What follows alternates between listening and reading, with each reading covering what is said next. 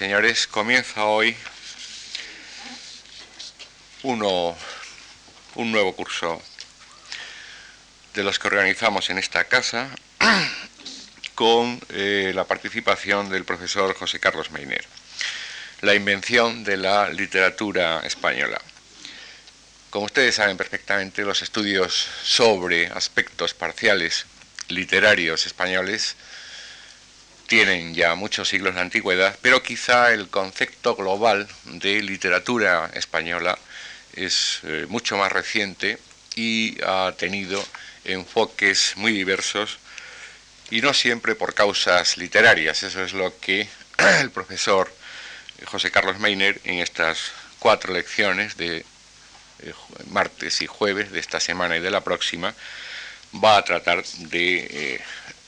explicarnos con su solvencia habitual. Solamente recordarles que José Carlos Mainer eh, nació en Zaragoza en 1944, es catedrático de literatura española en, su universidad, antes eh, fue profesor en Barcelona y también en La Laguna y en otras universidades extranjeras es codirector de la revista España Contemporánea de la Universidad de Ohio y pertenece al consejo editorial de revistas como Letras Peninsulares de Michigan, Anales de Literatura Española Contemporánea, Universidad de Nebraska, o Revista Hispánica Moderna, Universidad de Columbia, entre otras. Autor de numerosos trabajos y ensayos sobre literatura española, generalmente de los siglos XIX y XX, así como ediciones anotadas y comentadas de obras de, por ejemplo, Valera, Valle Inclán, Fernández Flores, Ayala, Martín Santos. Es autor de libros, eh, ya algunos clásicos, en los estudios literarios españoles, por citarles uno que todos ustedes sin duda conocen, La Edad de Plata, que ya lleva varias ediciones, uno de los más antiguos, Falange y Literatura, del año 71, Literatura y Pequeña Burguesía en España, del año 72, eh, La Doma de la Quimera, del año 88, Historia, Literatura, Sociedad, 1989, etcétera, etcétera. Queremos darle, en nombre de todos los que aquí trabajamos en esta casa, al profesor Mainer, que no es la primera vez que ocupa esta tribuna y estamos seguros que no será la última y que ha colaborado con mucha frecuencia con ensayos eh, originales en nuestro boletín informativo y también en nuestra revista crítica de libros Saber Leer. Le queremos agradecer su nueva colaboración en nuestras actividades culturales y a, a ustedes que hayan aceptado nuestra invitación y estén hoy con nosotros. Muchas gracias.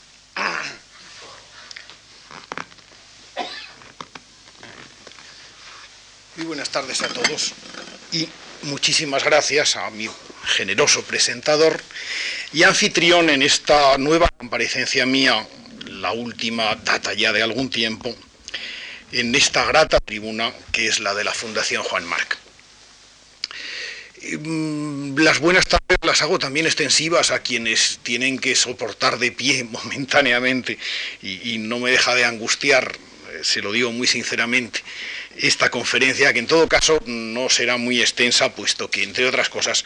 va seguida de otras tres, con las que pienso dejar claro este tema, para el que buscar un título provocador. Ustedes perdonarán, pero comprenden también el que, bueno, esa mínima, ese mínimo propósito de, de, suscitar un incentivo me haya llevado a bautizar todo esto como la invención de la literatura española.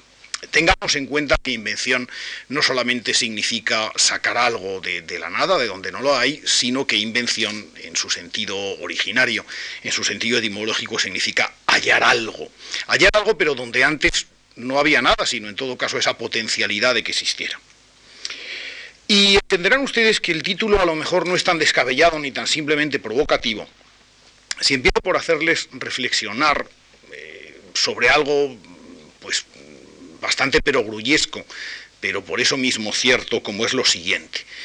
De hecho, ni los términos literatura ni el término española eh, son dos términos inocentes, no son dos términos que designen eh, sustancias naturales, eh, como puede designar el vocablo piedra o como puede designar el vocablo azul, por ejemplo.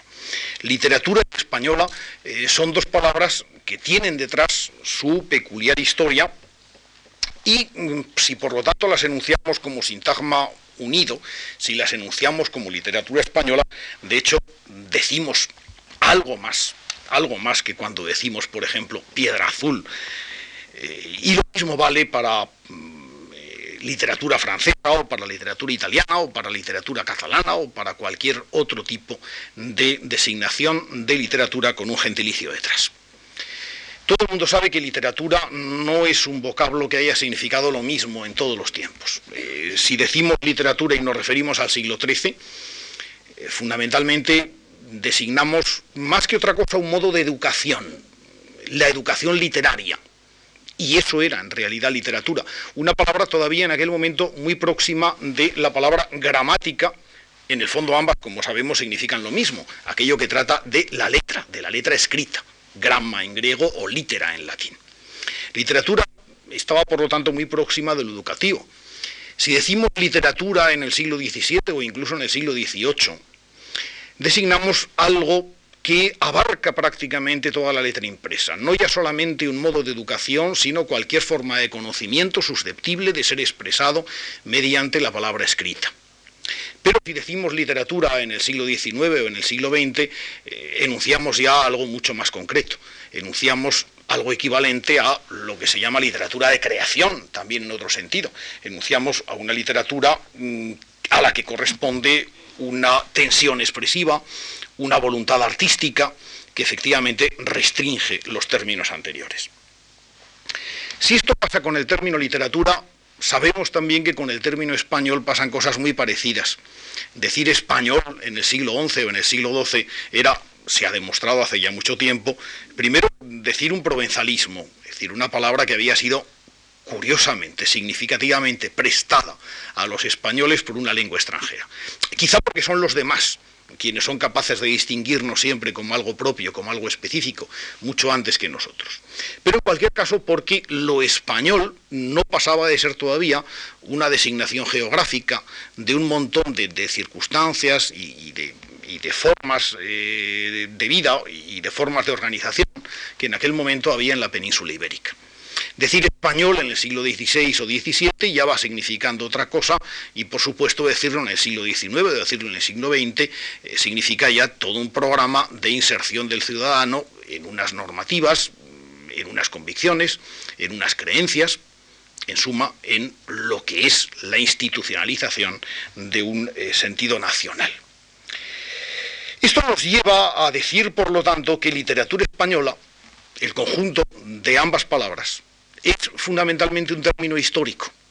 No se puede entender fuera de la historia. Y por ende, decir literatura española es, en el fondo, decir historia de la literatura española, puesto que si no, de otra manera, difícilmente podríamos entender este concepto que no es intemporal, que no es el fruto de una naturaleza inmutable, sino que es precisamente el fruto de los azares de la doble historia de los dos conceptos. Volvamos de todos modos al término literatura, que era el que en un principio habíamos tomado. Eh, hasta el siglo XVIII, e incluso bastante más allá, el estudio de la literatura, muy paralelo a lo que es eh, su propio significado, es fundamentalmente todavía un estudio normativo, es un estudio de las normas, de las pautas que la persona de cultura eh, debe tener para escribir o debe tener simplemente para, incluso para hablar.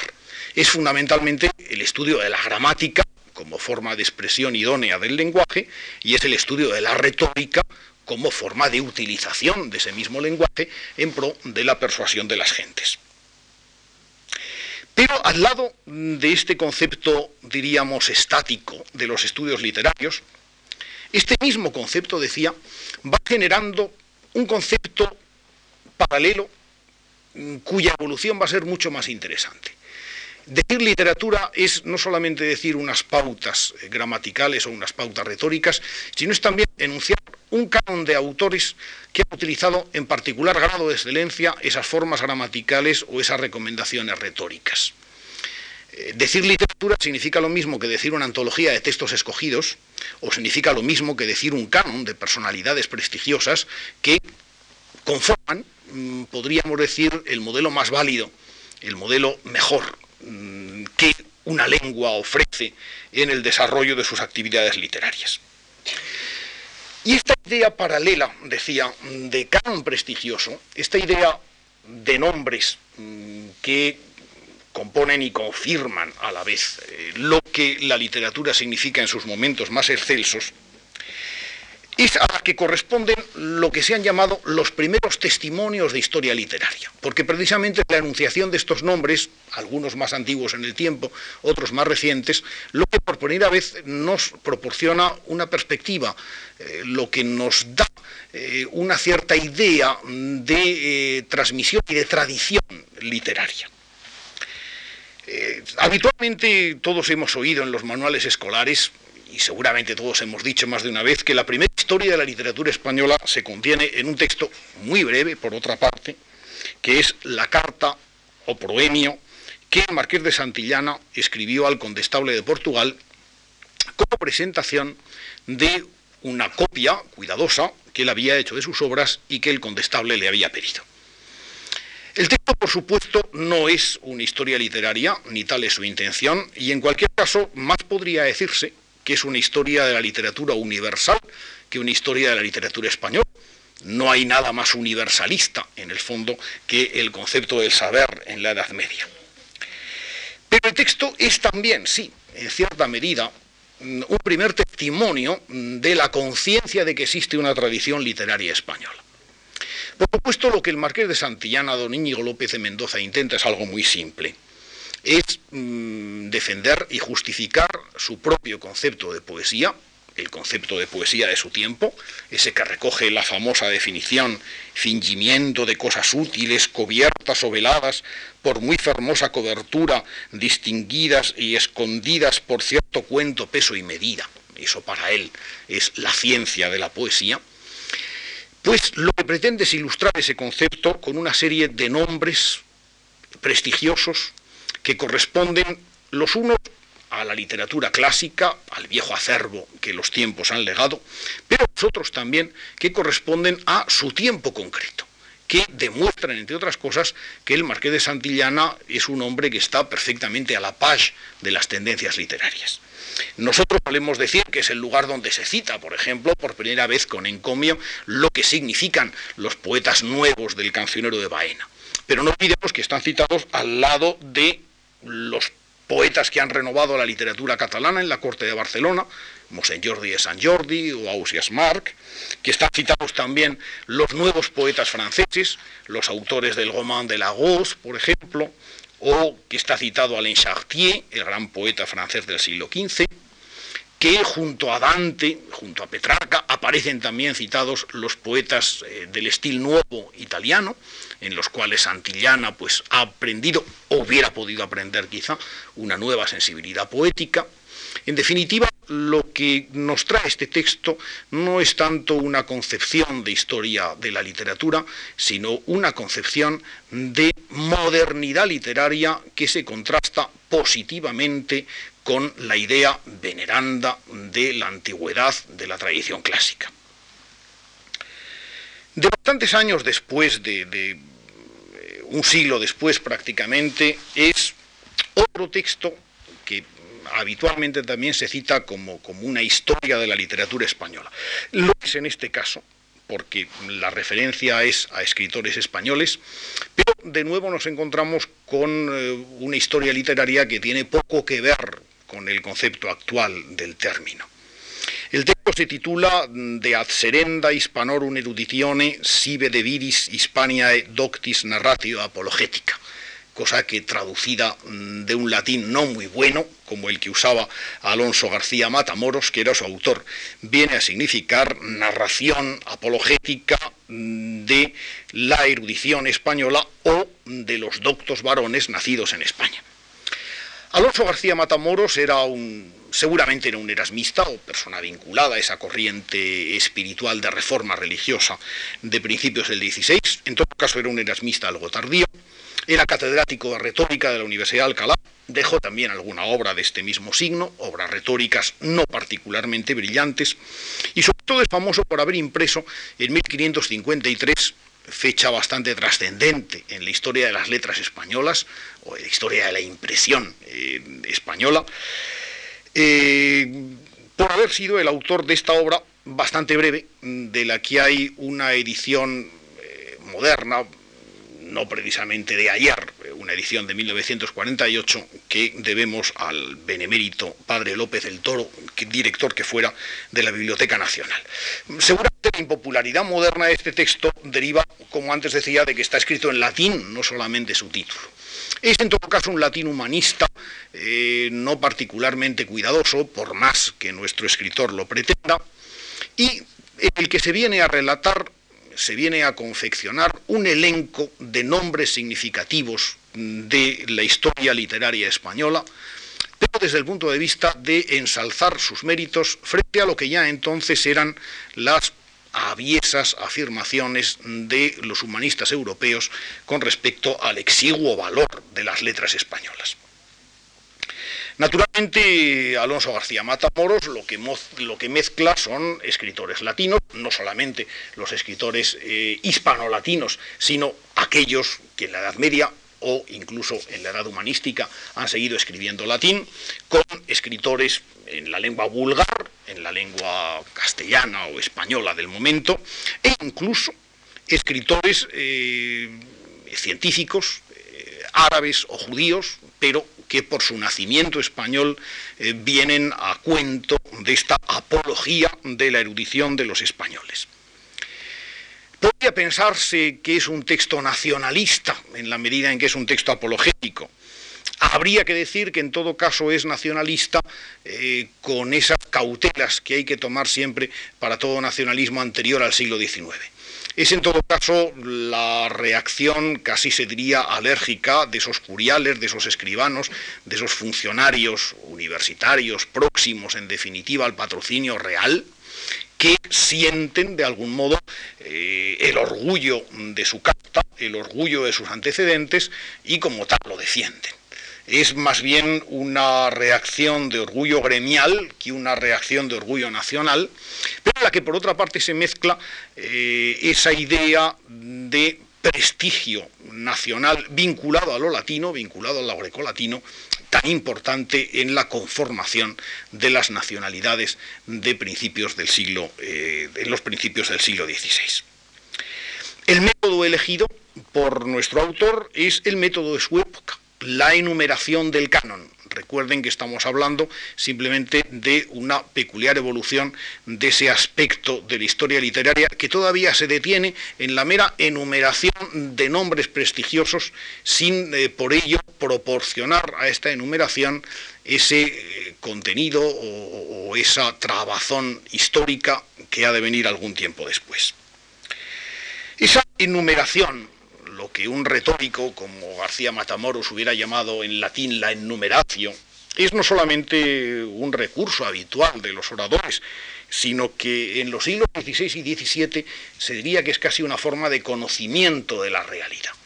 La enumeración es eh, como una respuesta oral o una respuesta verbal al asombro que produce la multiplicidad de las cosas. Ante algo que se admira, lo primero que ocurre la primera intención del ser humano es proceder a enumerarlo como si esa enumeración indefinida fuera una suerte de eco de la esplendidez, de la maravilla, de la multiplicidad de aquello que estamos admirando.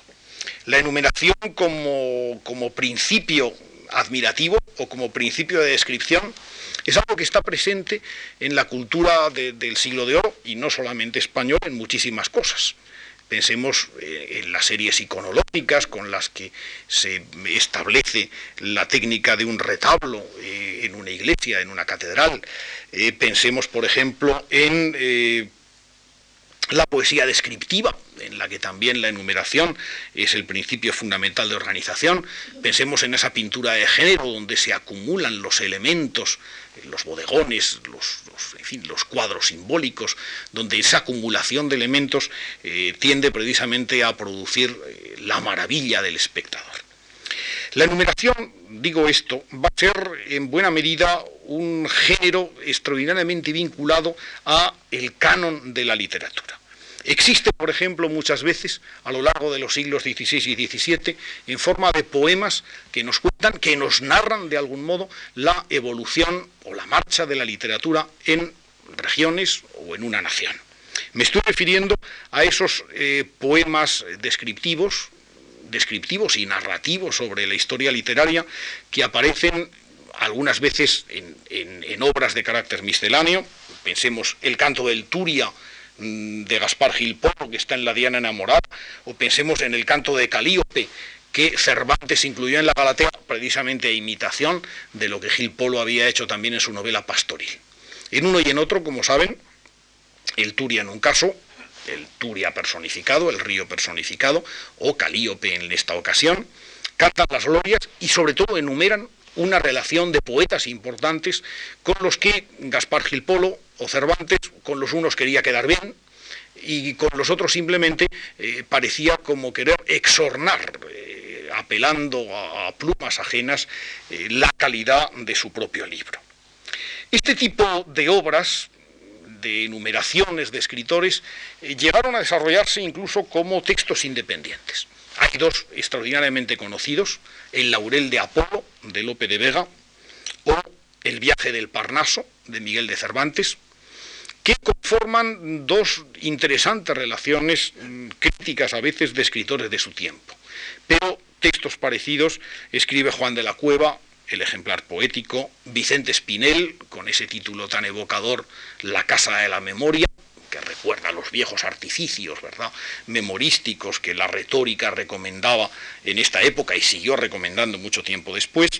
o incluso ya puestos a encontrar eh, títulos bien peregrinos, ese aganipe de cisnes aragoneses celebrados en el Clarín de la Fama, que es un poema larguísimo y pesadísimo mm, de un eh, erudito aragonés, Juan Francisco Andrés de Uztarroz, pero que viene a suponer la más completa y a veces casi inverosímil relación de escritores aragoneses de los dos últimos siglos por parte del autor.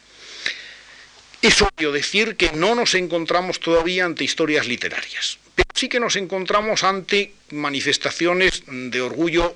patriótico, por así decirlo, o de orgullo de patriotismo de campanario, de patriotismo regional, que mm, prevalidas además del prestigio que otorga la modernidad, de algún modo sí que nos van acercando al concepto de historia literaria que nacerá algún tiempo después. Ni que decir tiene que al lado de estas manifestaciones que permanecen en el terreno de lo literario, se trata de poemas descriptivos o de variantes de los poemas descriptivos, lo que hemos citado, aparecen también esfuerzos bibliográficos de carácter todavía marcadamente numerativo. El siglo XVII va a conocer las primeras relaciones bibliográficas de la producción literaria española y por otro lado algo que ya había apuntado García Matamoros y que en este caso se consolida, la idea de una dependencia o de una pertinencia geográfica de los escritores relacionados, que entre otras cosas identifica mm, escritores judíos o escritores árabes y escritores hispanolatinos con escritores recientes. Cualquier persona nacida en el territorio peninsular, en el territorio de España, conforma de algún modo la tradición literaria española y es enumerado en las bibliografías que vamos a citar, de principios de siglo, por ejemplo, son las de un eh, jesuita alemán, Andrea Scotto, se firma, André Schott se llama, que edita en Frankfurt y en 1608 sus Hispaniae Bibliothecae, la primera e importante eh, colección de libros de autor español debidamente relacionados, pero es a final de siglo cuando el príncipe de los bibliógrafos españoles todavía hoy, Nicolás Antonio, eh, da a conocer eh, su magna obra, las dos bibliotecas hispanas, la Biblioteca Hispana Vetus y la Biblioteca Hispana Nova, que recogen a lo largo de cuatro volúmenes, dos cada una, una completa relación de los escritores españoles en el caso de la Biblioteca Hispana Vetus anteriores a 1500 y en el caso de la Biblioteca Hispana Nova posteriores a la fecha de 1500, siempre por la fecha de nacimiento. Nicolás Antonio, que prologa con cierta extensión sus bibliotecas, no es un historiador literario en puridad, pero sí es un investigador, es un erudito, Lógicamente, su concepto de evolución literaria, aun teniendo todavía poco de histórico, sí ofrece cuando menos eh, el andamiaje y, por supuesto, los materiales más importantes que han de utilizarse después. La conciencia de que la literatura mm, era o podía ser objeto de cambios históricos, de que en definitiva los cambios, las modificaciones de la literatura no formaban tanto parte de su intrínseca evolución cuanto parte de la evolución colectiva de las cosas humanas, es algo que se descubrió relativamente tarde, o por lo menos que se hizo manifiesto relativamente tarde. Es muy posible que alguien hubiera pensado que las cosas antiguas son distintas que las nuevas. De lo que estamos hablando es de algo mucho más complejo, de que las cosas nuevas han de ser por fuerza mejores que las antiguas, puesto que tienen mayor perspectiva. Fue medieval, por supuesto, el que dijo por primera vez aquella frase que tanto hace pensar, de que los hombres modernos somos enanos en hombros de gigantes. Los gigantes son los antiguos. Pero el enano que está encima de un gigante, por muy alzada que tenga ese enano, siempre levanta más y por lo tanto tiene más perspectiva que el gigante. Fue un hombre aunque fue Newton, ya en el siglo XVII, el que hizo eh, popular y el que hizo famosa esta espléndida frase de enanos en hombros de gigantes. Pues por ahí va el problema. Por ahí va el problema y mm, ha de ser eh, la llamada querella de los antiguos y modernos el primer acontecimiento, la primera conmoción en la historia de las ideas que va a suscitar mm, la imagen de una historia literaria en la que las cosas tienen un origen, tienen una evolución y en principio una finalidad y sobre todo tienen un progreso. La perilla de antiguos y modernos surge en un lugar que, no deja de ser en principio eh, llamativo, llamativo porque no, no le achacamos precisamente una producción crítica, es la Academia Francesa, donde por primera vez se discute algo aparentemente muy simple. ¿Son los escritores antiguos mejores y lo serán siempre que cualquier otro escritor moderno? Piensen que la pregunta así formulada no es una pregunta tan banal. De hecho, la literatura, Eliot lo dijo en fecha mucho más reciente, es un orden simultáneo. En la literatura no hay caducidad. La Ilíada y la Odisea nos siguen conmoviendo por mucho que sean obras que corresponden a la edad de bronce, etapa de la cual nada sobrevive hasta nuestros días, salvo esa capacidad de evocación que la Ilíada y la Odisea siguen teniendo para nosotros. El Quijote sigue inspirando obras modernas. Eh, los Juegos de la Edad Tardía de Luis Landero es una obra deliberadamente cervantina. Luis Mateo Díez, otro escritor reciente, autor de, un libro que está eh, de, viva actualidad nuestros escaparates, se ha confesado reiteradas veces lector de Cervantes. No es una antigua a Cervantes, no es una antigua a Shakespeare eh, las obras clásicas incluso las ponemos en un cierto estado de excepcionalidad que nos hace aceptar en el adulterio de la regenta o en los asesinatos cometidos por Hamlet una suerte de exención del código penal que hoy no tendríamos si supiéramos de acontecimientos parecidos en la vida contemporánea. Quiero decir con esto que efectivamente en las obras hay una voluntad una sustancia mejor de universalidad que sobrepasa la dimensión del tiempo. Por supuesto que para un hombre del siglo XVII, para un hombre del siglo XVIII había algo más. Había el prestigio inmarcesible de la lengua clásica en la que aquellas obras estaban escritas. Había por otra parte la convicción de que griegos y romanos, sobre todo, habían llegado a un grado de conocimiento, habían llegado a un grado de perfección en la expresión literaria y hasta en la expresión científica, que no podía ser superado de ningún modo por sus seguidores. En el siglo XVII, a finales del siglo XVII en Francia, se estaba, sin embargo, en condiciones, en cierto modo, de, plantearse la pregunta y de responder de forma muy iconoclasta aquel planteamiento. Porque el siglo de Luis XIV había sido, como el siglo de Pericles o como el siglo de Augusto, un siglo de plenitud en todos los órdenes de la vida institucional y en los órdenes también de la vida literaria. Y con mucha razón, los que en la querella de antiguos y modernos participaron en defensa de los modernos, argumentaron lo siguiente. ¿Cómo, por ejemplo, podíamos admirar la poesía de Horacio si Horacio era un hombre que no conoció en fin, las, costumbres que el cristianismo impuso. Si Horacio fue un hombre que exaltó las virtudes de un usurero, Alción, o que no combatió la esclavitud. ¿Cómo pensar que la literatura de unos hombres de costumbres salvajes, en muchas ocasiones, o de costumbres brutales, que vivieron en un tiempo atrasado, no reflejara de algún modo ese atraso y sin embargo, cómo no conceder a los modernos eh, precisamente la ventaja de la tecnología o, la ventaja de eh, unas ideas más avanzadas que aquellos no habían tenido. La idea de progreso, en definitiva, que ha sido una idea presente a lo largo de la historia de la humanidad, en este caso se incardinaba claramente en el terreno de la expresión humana y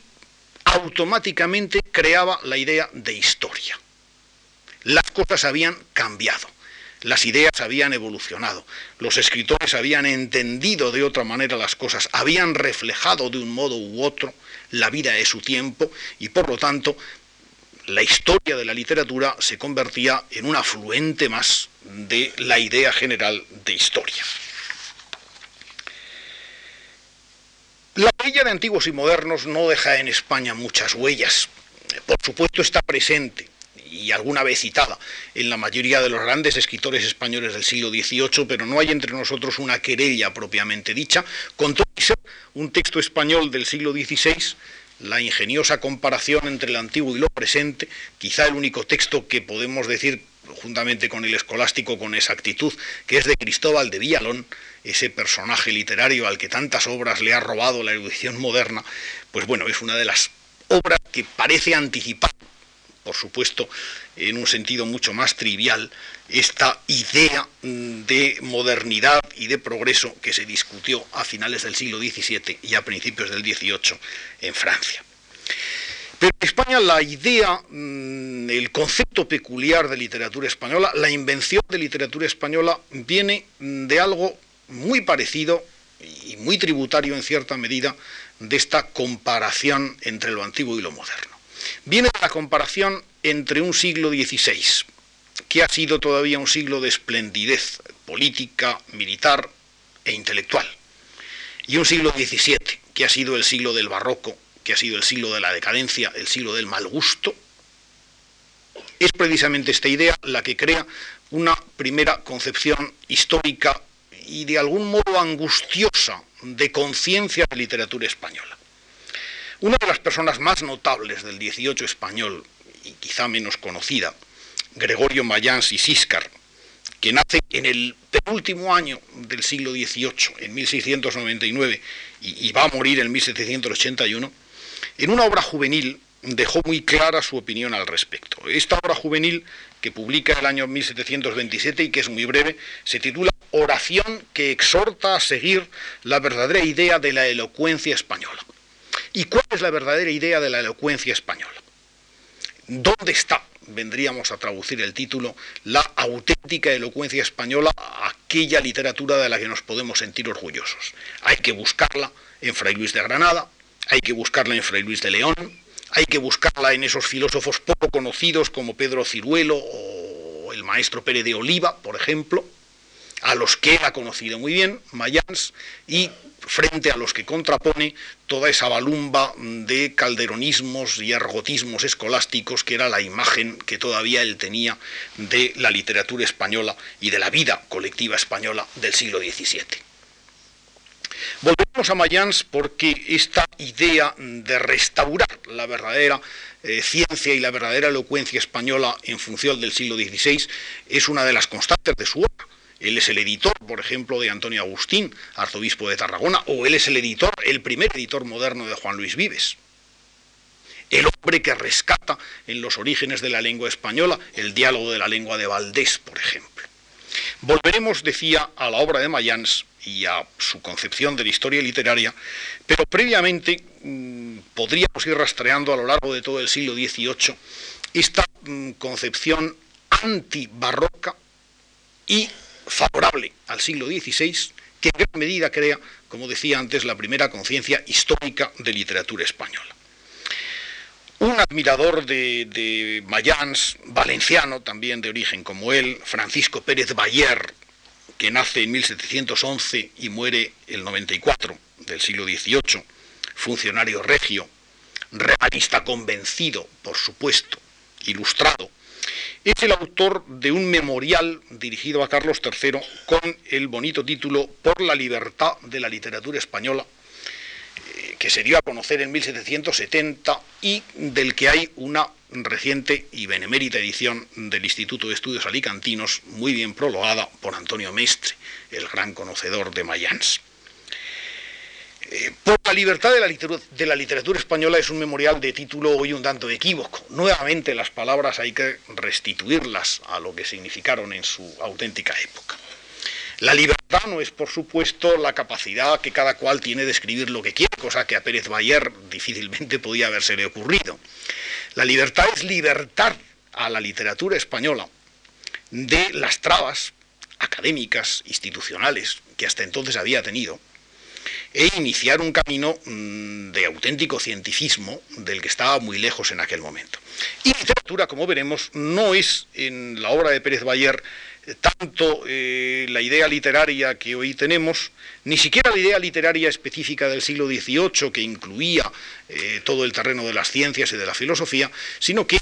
literatura era en su caso algo así como institución literaria, universidades, academias, etcétera, que de algún modo debían libertarse de las trabas que ensombrecían a lo largo del siglo XVIII la vida de los colegios mayores y de tantas instituciones universitarias eh, convertidas en algo totalmente obsoleto en aquella época. Bueno, pues este memorial por la libertad de la literatura española, en un momento de, vehemente prosa, cuando cae eh, Pérez Bayer eh, sobre los libros que acopió el bibliógrafo Nicolás Antonio con fecha posterior a 1635, eh, Pérez Bayer exclama, con, como digo, con, con vehemencia muy, muy justificada, que solamente encuentra entre ellos que la mayor parte, cito, son libros de devoción, vidas de santos, revelaciones de beatas, viacrucis, crónicas de esta u otra sagrada religión, se refiere a órdenes religiosas, claro que, aunque tengan su utilidad y mérito, no son obras de invención. Novelas llamadas ejemplares y cursos de filosofía, tales las unas y los otros, que con esto se ha perdido del todo la buena lógica y con aquellas nada han ganado las costumbres. Lo más que por aquel tiempo se escribió era acerca de la divina gracia y sus auxilios y del punto de la Inmaculada Concepción de María Santísima, que eran las materias que entonces controvertían con mayor ardor de suerte que parece que desde aquella hora se cortaron enteramente las fuerzas y los nervios de la literatura española. Bueno, hay párrafos muy parecidos incluso en las castas marruecas de Cagalso, en algunos otros lugares bastante obvios. Pero este funcionario eh, Pérez Bayer, cuya prosa habitualmente gris de vez en cuando estalla en una explosión del tipo de esta, realmente lo que está haciendo aquí era poner en berlina literalmente lo que había sido buena parte de la bibliografía acopiada por el paciente Nicolás Antonio. Es decir, pensemos que aquella polémica de Auxilis, la polémica sobre la gracia que había enfrentado a molinistas y a bañecianos, pensemos que aquellas devociones absurdas y, y milagreras la mayor parte de las veces, que las discusiones eh, que a veces generaban incluso metáforas de muy mal gusto sobre la virginidad de María, todavía no, reconocida oficialmente, vamos, no sobre la virginidad, perdón, sino sobre la concepción inmaculada de la Virgen, que todavía no había sido definida como dogma. Todas aquellas cosas efectivamente habían llenado montones de papel impreso y eso era el legado eh, que mm, parecía anegar la vida literaria española en un momento de reorganización. Por eso hoy, cuando leemos estas obras del siglo XVIII, modestas en muchas ocasiones, pero extraordinariamente vivaces, que lo que pretendían era reanimar la vida institucional del país. Cuando leemos esos diálogos de Chindulza, por ejemplo, de Manuel Land de Casafonda, o este espléndido eh, memorial por la libertad de la literatura española de Pérez de Bayer, estamos viendo cómo la sensación de que el país tenía una historia, y en gran medida una historia equivocada, empezaba a anidar en el corazón de estos personajes. Algunos otros mm, se lo tomaron tan por la tremenda que dedicaron buena parte de su vida y de sus esfuerzos a resucitar la auténtica literatura española frente a las acusaciones de propios extraños al propósito de su propio valor. El hoy muy olvidado Antonio de Capmany, un personaje catalán que comienza en la ilustración militante, al que la Revolución Francesa produce una terrible crisis de conciencia que en sus últimos momentos le arroja en el conservadurismo más total. Personaje en cualquier caso polémico y espléndido en muchas ocasiones. Es autor de una obra eh, cuya importancia ha sido enorme. Ha tenido ediciones, sigue teniendo ediciones incluso en el siglo XIX. Es indudablemente por mucho tiempo la mejor antología de la literatura española y lo que es más importante, los largos estudios críticos que preceden los fragmentos seleccionados son de una calidad eh, interpretativa eh, muy considerable. Me estoy refiriendo, por supuesto, a esa obra llamada Teatro Histórico Crítico de la Elocuencia Española, que entre 1786 y 1794 compiló y publicó nuestro Antonio de Campaña. El título de la obra puede parecer en principio descorazonador. La palabra teatro todavía evoca casi eh, la concepción barroca de las obras. No olviden que también la primera obra de Feijóo se llama Teatro Crítico Universal. Elocuencia todavía nos trae como lo utilizaba eh, Mayans a principio de siglo, nos trae todavía la equiparación de elocuencia y literatura, todavía bajo el signo universal de la retórica. Eso sí, en histórico crítico encontramos ya dos adjetivos absolutamente modernos. Eh, crítico es la palabra que, designa casi por naturaleza, por principio y hasta por abuso, eh, lo que fue el siglo XVIII entre nosotros. Teatro crítico universal, llama Feijó a su obra, pero en un momento de ella incluso él se queja de que en estos momentos cualquier cosa que se hace en el siglo XVIII parece que tiene que llevar el remoquete de crítico, porque si no, no vale para cosa alguna. E histórico, que quiere decir eh, no que, que, tenga la voluntad de historiar eh, la literatura española, pero sí de considerarla en relación con los acontecimientos de su tiempo y, por supuesto, en relación, en secuencia de carácter histórico. Como decía, el libro es en puridad una antología, pero es una antología de la literatura española en prosa, la que más propiamente podía recibir el nombre de elocuencia. Le consta a Antonio de Campaña que existen ya excelentes antologías de la poesía española. Ahí estaba, por ejemplo, El Parnaso Español, recogido por Juan José López de Sedano. Y lo que a él le interesa mm, no es, y cito, lo que tiene cierta mágica en las imágenes, cierto embeleso de armonía, cierta ilusión en los adornos, en las gracias de artificio que deslumbran los ojos para cubrir lo débil y lo pequeño. Es decir, no le interesa esos poemas que él sabe que como literatura de creación están perfectamente reconocidos como obras maestras de forma universal. A él le interesa lo que eh, es, y cito de nuevo, la hermosura desnuda a la luz del día, es decir, esa prosa doctrinal española en la que encuentra en sus indagaciones en la prosa medieval o en su presentación de la prosa del siglo de oro, en la que encuentra momentos culminantes de la literatura española que le permiten decir de nuevo que efectivamente el siglo XVI español es el gran siglo, en fin, el, gran momento del desarrollo de la historia literaria española.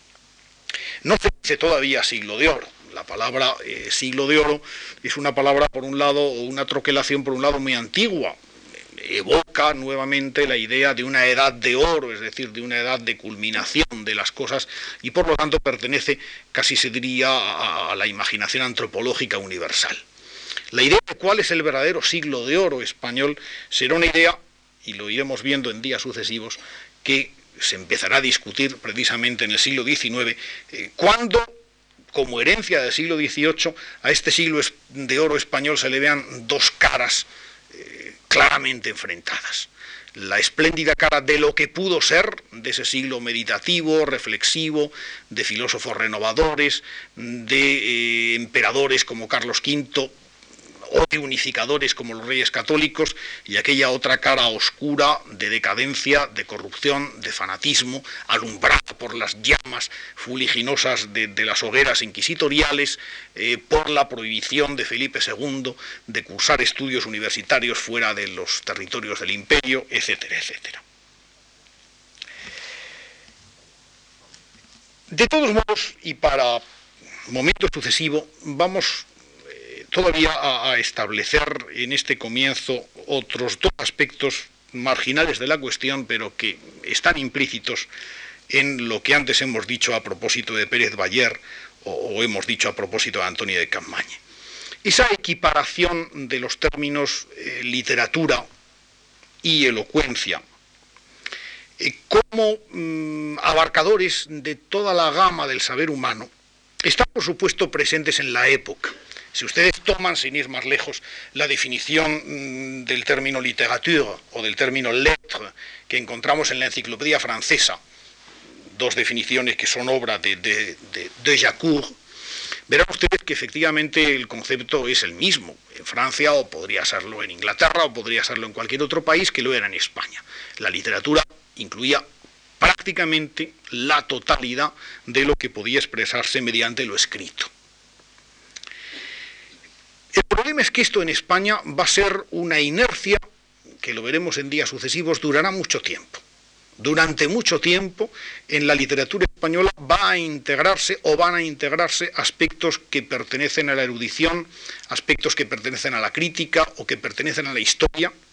seguramente en gran medida como consecuencia de este criticismo del siglo XVIII que se empeña en, levantar la verdadera elocuencia española sobre la falsa elocuencia de la centuria inmediatamente anterior. Por supuesto, si ustedes ven esa obra enormemente interesante, por supuesto menos, eh, en fin, menos conseguida de lo que su prometedor título indica, Origen, Progresos y Estado Actual de toda la literatura del padre Juan de Andrés, obra de este jesuita expulso que trabaja en Italia, que la publica en italiano y que un hermano suyo traduce a la lengua española, eh, se darán ustedes cuenta que quien quiera conocer a través de ella la historia de la literatura universal se llevaría un señalado chasco. El primer tomo, o la primera parte de la obra, puesto que la obra tiene más tomos, eh, se dedica a la historia, lo que se llama en el índice Historia General Filosófica de toda literatura, que de hecho corresponde a lo que hoy llamaríamos una historia del conocimiento científico o una historia universal de la ciencia. El segundo tomo, y bajo el título general de Progresos de las Buenas Letras, la segunda parte de la obra, repito, no tomo, es la única que en puridad correspondería al sentido que hoy para nosotros tiene la literatura, es decir, estudia las bellas letras o buenas letras, las creaciones en definitiva, eh, más placenteras, eh, más eh, dominadas por, por el signo de lo estético, que se han producido a lo largo del tiempo. La tercera parte trabaja sobre las ciencias naturales y la cuarta sobre las disciplinas eclesiásticas que en aquel momento piensen que incluía no solamente la teología y la moral, sino que incluía también todo lo que hoy llamaríamos el derecho canónico. Es decir, que eh, el origen, progresos y estado actual de toda la literatura es una obra que desborda con mucho, con muchísimo, podríamos decir, la idea originaria de literatura. Pero esto mismo nos lleva al segundo aspecto que quería señalarles a ustedes. Precisamente esta vinculación tan manifiesta, tan clara, de literatura elocuencia, pensamiento y, en suma, eh, de moral cívica, es lo que lleva al terreno de la literatura el desarrollo de un peculiar sentido del patriotismo. Esa literatura nacional tiene que ser una literatura útil, tiene que ser, por lo tanto, una literatura perfectamente adecuada y acondicionada a las necesidades de la colectividad española. La literatura es un legado histórico nacional del que sentirse orgullosos, pero es también una suerte de lugar donde depositar nuevas ofrendas que continúen esa trayectoria. Y la única manera de que esas nuevas ofrendas y de que el pasado prestigioso se conserve en su prístino sentido es precisamente a través de una clara vinculación, de una protección del Estado a esas fórmulas. No olviden ustedes que Pérez Bayer pide esa libertad de la literatura española, es decir, en definitiva, la reforma de la universidad, la supresión de los colegios mayores, se lo pide la majestad de Carlos III, nada menos. La idea mm, de un regalismo político en el siglo XVIII debe ser considerada al lado de la idea, y me permito la troquelación un tanto insólita, de un regalismo literario. En definitiva, lo que se pide es una literatura firmemente asentada en una trama institucional que la convierta en objeto de utilidad pública. No olviden que en 1737 es un grupo de funcionarios reales, de, curiales, de escribanos regios, muy próximo a, la autoridad del monarca Felipe V, el que funda el Diario de los Literatos de España. Y que en este, en parte frustrado, eh, propósito de crear una suerte de pauta creativa en la vida literaria española, eh, en el, en fin, en el prefacio del diario escriben que cito, con el patrocinio de vuestra majestad, así pudiera tener el mérito, el diario, de verse colocado en la serie de tan ilustres establecimientos como se han promovido en la cultura de las letras, que universalmente se celebran en la erección del Seminario de Nobles, en la formación de la Real Biblioteca, en la restauración de la Sociedad Médica de Sevilla, en la fundación de la Real Academia Española y en la floreciente Universidad de Cervera y otras semejantes. Fíjense ustedes que el problema de la literatura es, por lo tanto, su inserción en una trama de instituciones nuevas. Ese seminario de nobles, que todavía subsiste hoy, subsisten sus restos al menos en el edificio de la calle de la Princesa de Madrid, esa Real Biblioteca, origen de la que sería después Biblioteca Nacional, esa Sociedad Médica de Sevilla, de la que ha de vivir un espléndido 18 sevillano, eh, esa fundación de la Real Academia Española y del resto de las grandes academias de institución filipina, y por último esa Universidad de Cervera, que vino a ser mm, no tanto o no solo el castigo a la Universidad de Barcelona que queda suprimida, sino la idea de mm, realizar en el área catalana una primera universidad moderna que no fuera aquellas veteranas y arcaicas universidades de patrocinio municipal que la Corona de Aragón había establecido y que llevaban una vida extremadamente lánguida en el siglo XVII. Otro ejemplo evidente, cuando Sempere y Guarinos, ese simpático bibliotecario madrileño, compila su ensayo de una biblioteca española de los mejores escritores del reinado de Carlos III, en su prólogo él es consciente de vivir un nuevo periodo de esplendor de la literatura española. Y este periodo lo es en gran medida precisamente por la protección real y por la trama institucional que se ha consolidado. Este diccionario de los mejores escritores de Carlos III, de la época de Carlos III, al lado de los escritores con nombre propio, de Nicolás Fernández de Moratín, de Ignacio de Luzano, de José de Cadalso, por citar algunos que tienen voz propia y son significativos, incluye voces correspondientes a academias, papeles periódicos, sociedades económicas amigos del país o universidades la literatura es precisamente ese conjunto de actividades eh, nacionales que van creando el sentido patrimonial regalista de la cultura. Pero ya 30 años antes decía que íbamos a acabar con, con una cita de Mayans. Gregorio Mayans había definido en las páginas finales de su retórica de 1757 un texto que aparentemente se atienen a, la norma tradicional de la retórica, pero que en principio es infinitamente más moderno que otras muchas de su tiempo, eh, habla por primera vez de historia literaria. Él dice historia literaria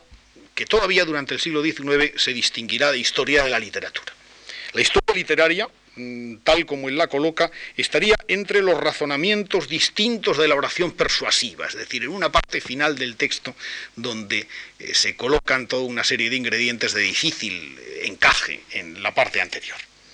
Y la define allí. La historia literaria, nos dice, refiere cuáles son los libros buenos y cuáles los malos, su método, estilo y uso, los genios e ingenios de los autores, los medios de promover sus adelantamientos e impedirlos, los principios y progresos de las sectas eruditas, las universidades literarias, las academias y sociedades de varias ciencias y el estado de la literatura en ellas y el adelantamiento o descuido de las naciones en cualquier género de ciencia. Fíjense que en esta definición todavía de orden amplio, en la que entran bajo el territorio de la literatura un montón de cosas que hoy están excluidas de ella y que quedan bajo jurisdicción de las ciencias. Hay dos cosas, sin embargo, que quedan perfectamente claras. Se entiende que la literatura es la expresión del estado moral de una nación. En definitiva, a través de esa producción científica, eh, valoramos como si de un fino termómetro se tratara lo que una nación da de sí en cada momento. Esa literatura exige, por otra parte, un pronunciamiento crítico cuáles son los libros buenos. Dice que es una de las funciones que la historia de la literatura tiene que establecer. Y por otra parte, induce ya una cierta relativización histórica de los acontecimientos. El adelantamiento o descuido de las naciones indica, por un lado, que si una literatura es ya un hecho nacional, es decir, es un hecho de competencia colectiva, por otra parte, el adelantamiento o descuido en la medida en que puede incluir una remota referencia a la propia querella de antiguos y modernos, implica ya la idea de progreso en el orden de la literatura. En definitiva, mm, una situación de desazón, la que los hombres del XVIII sienten ante el siglo inmediatamente precedente, una situación de marginación con respecto a la vida europea hace surgir entre nosotros esa invención de la historia de la literatura española o esa invención de la literatura española cuyos pasos siguientes les invito a seguir, si tienen la amabilidad de hacerlo, en las tres futuras y próximas lecciones de este ciclo. Muchísimas gracias por su atención.